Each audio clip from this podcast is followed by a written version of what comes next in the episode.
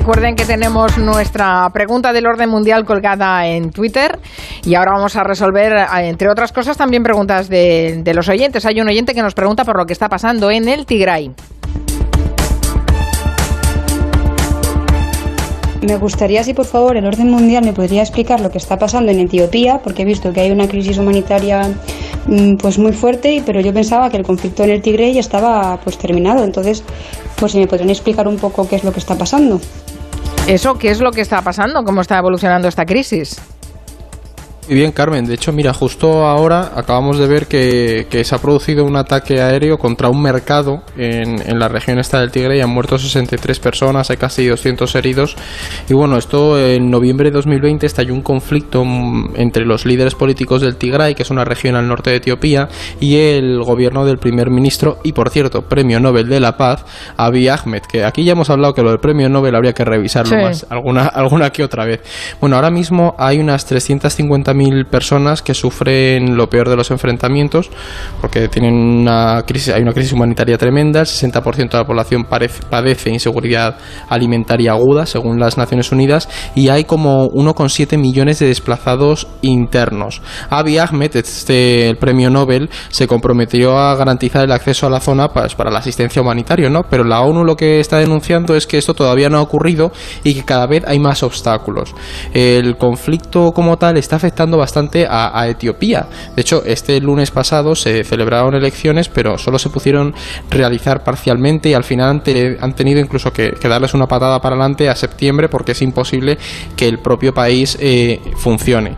Aquí la cosa de fondo es que Abiy Ahmed está siendo muy polémico porque desde que llegó al poder en el 2018 ha aplicado una política muy centralista que ha chocado no bastante con los valores federales del país porque Etiopía es un país es un etno federal, es algo bastante curioso. Entonces, ¿qué pasa? Que las etnias más fuertes han visto amenazado su poder y se han rebelado, a lo que este señor ha respondido con mucha mano dura. Y viendo el ataque de hoy, no parece que vaya a cambiar de opinión, Así que me da que seguiremos viendo inestabilidad y sobre todo corremos el riesgo de que toda esa región del cuerno de África sufra una crisis humanitaria tremenda como se está empezando a atisbar. Y eso es bastante peligroso para todos. Sí, sí que tomen nota, ¿eh? los del Premio Nobel de la Paz. Sí, y... revisaría eso. Y por cierto, los oyentes también ya saben que si quieren hacerles alguna pregunta eh, pueden hacerlo a través de nuestro WhatsApp, el 638-442-081, o a través de Julia en la Onda o a través de El Orden mundial, así que em, ellos les responderán a todas las curiosidades que, ustedes tengan. Hay un correo electrónico también, contacto arroba elordenmundial.com.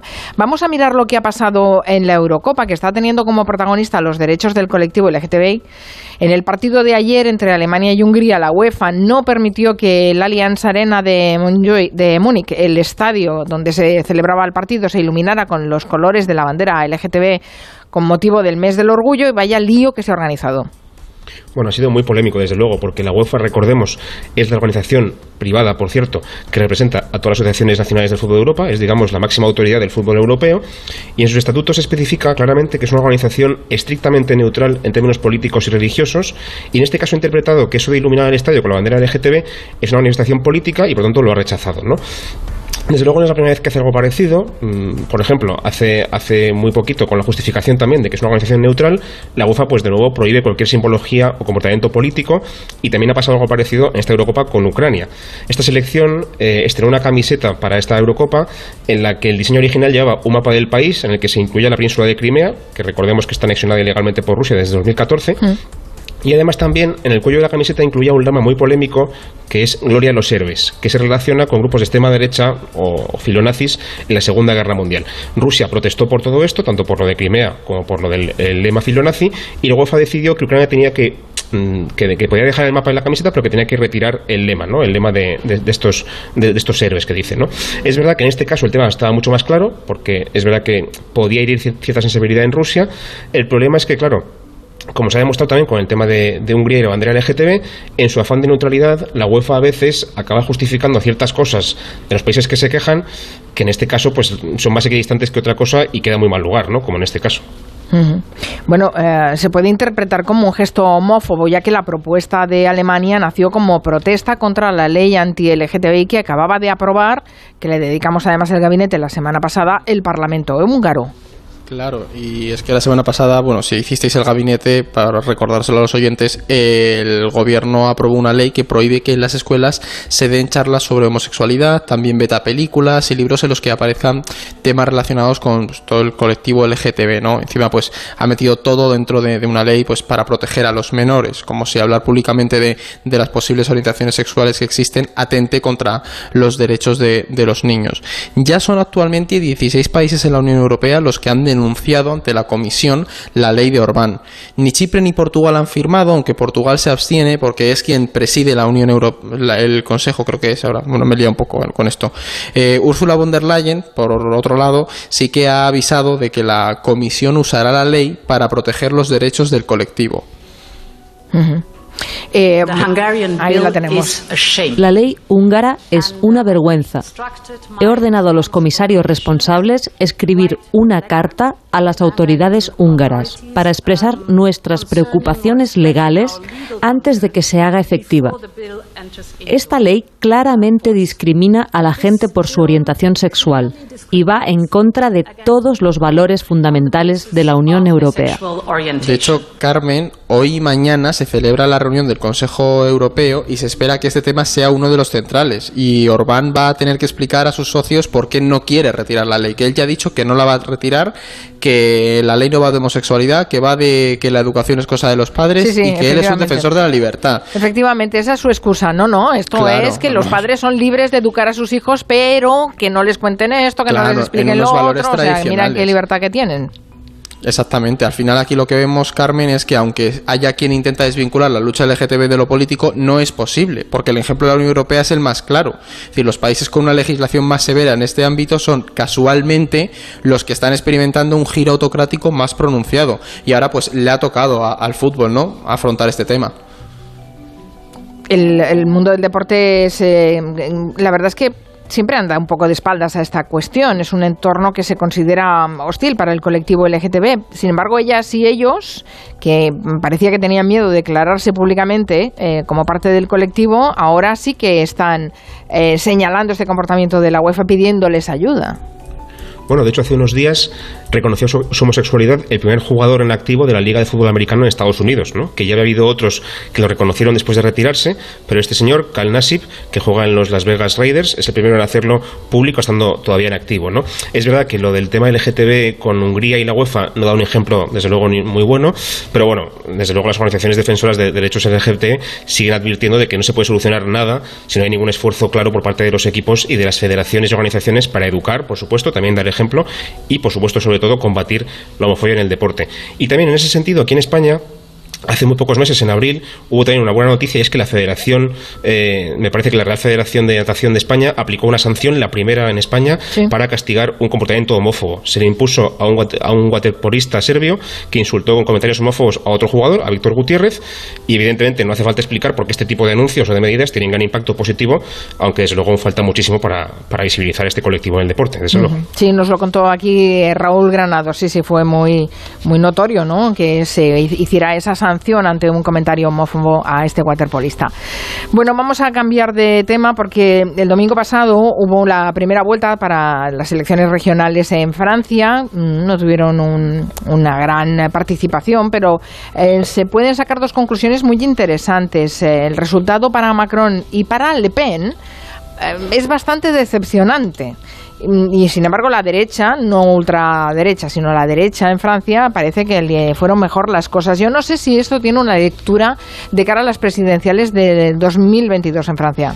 Bueno, hay que tomarlo con calma, porque hay que decir que no se vota igual para unas regionales ¿no? que para unas mm, nacionales, sobre todo en, un sistema tan centralizado como es el francés. Pero bueno, la ganadora ha sido la, derecha conservadora, como dices, los republicanos, con seis de las trece regiones metropolitanas. Y es cierto que agrupación nacional, el partido de Le Pen se ha quedado un poco flojo y bueno, ya lo que es eh, la República en Marcha, el partido de Macron, que tenía bastantes problemas en las regiones, mm, pues ha quedado de los últimos. Es decir, ninguno ha logrado la mayoría absoluta, por los que todos van a la segunda mm, vuelta. Como decimos, los resultados son malos para Le Pen y Macron porque se les da como los ganadores de la, de la primera vuelta de las nacionales. Le Pen ha perdido regiones tradicionalmente del centro derecha, como la Provenza o los Alpes, aunque tiene margen de, de votos, ¿no? Habrá que ver cómo se va en la segunda vuelta, porque si hay una si esta mujer consigue esas provincias, sí que podrá ser un golpe duro y, y reafirmarla de cara a las a las presidenciales. Pero bueno, al final la clave que podemos sacar es que ha habido una abstención muy alta y nos demuestra un poco el desafecto que hay con la política en, Francia. Habrá que ver si son capaces de movilizar el año que viene a esos votantes que por ahora se han quedado en casa, hmm. sobre todo jóvenes. Sí, sí, sí. Eh, la semana pasada comentábamos también que llegaban las elecciones en Irán, pero que no se esperaba mucha sorpresa. Al final ha ganado Ebrahim Raisi, el ultraconservador, es lo que se esperaba. ¿Y eso supone algún cambio o qué? Vamos, es lo que se esperaba hasta tal punto de que todos los candidatos competitivos habían sido descalificados. Se lo han puesto como en bandeja para que este señor, que es el favorito del Ayatollah Khamenei, ganara de calle sin ningún problema. ¿no? Este señor, como tú dices, es, es de la parte más conservadora y lo que todo el mundo se preguntó nada más llegar este hombre al poder es qué postura iba a adoptar en política exterior y especialmente también con la vuelta al acuerdo nuclear que se estaba acabando de negociar justamente estas semanas. ¿no? A Irán le interesa recuperar ese acuerdo para que Estados Unidos le levante las sanciones económicas y así se puede salir de la crisis, pero Raisi ha dicho que quiere volver al acuerdo, pero no a cualquier precio, desde luego, ¿no? y va a ser mucho más duro que sus antecesores en ese sentido.